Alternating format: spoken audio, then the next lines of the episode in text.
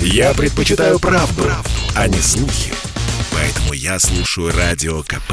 И тебе рекомендую. Россия и Беларусь. Время и лица. Здрасте, здесь Бунин.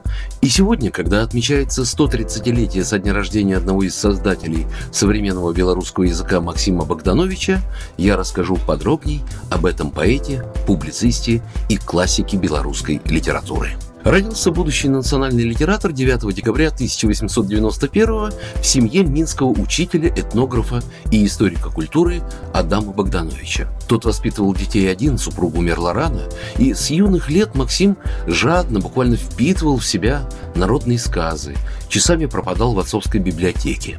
В 1896 семья переезжает из Беларуси в Нижний Новгород, где отец Максима завязывает дружбу с Максимом Горьким, а потом и вовсе становится родственником. Горький и Богданович женятся на сестрах Волжиных. Там Максим поступает в Нижегородскую гимназию и начинает пробовать писать. Его первым значительным художественным произведением был рассказ «Музыка» на белорусском языке. В нем рассказывается легенда о музыке, который много ходил по земле и все играл на скрипке. Необычные были и его скрипка, и сама музыка. Когда плакала скрипка в руках музыканта, то каждый плакал по своей доле. Когда грозно гудели струны, люди поднимали опущенные головы, и гневом великим блестели их глаза.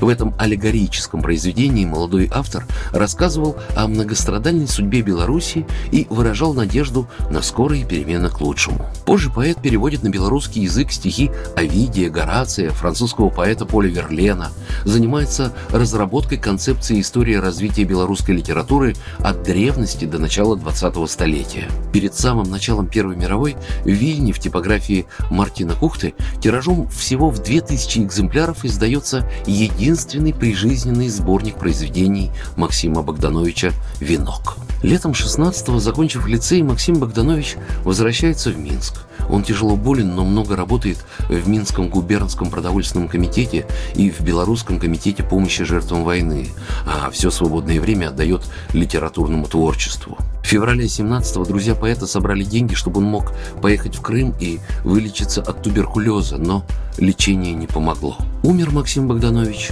майским рассветом в том же 17-м в возрасте 25 лет.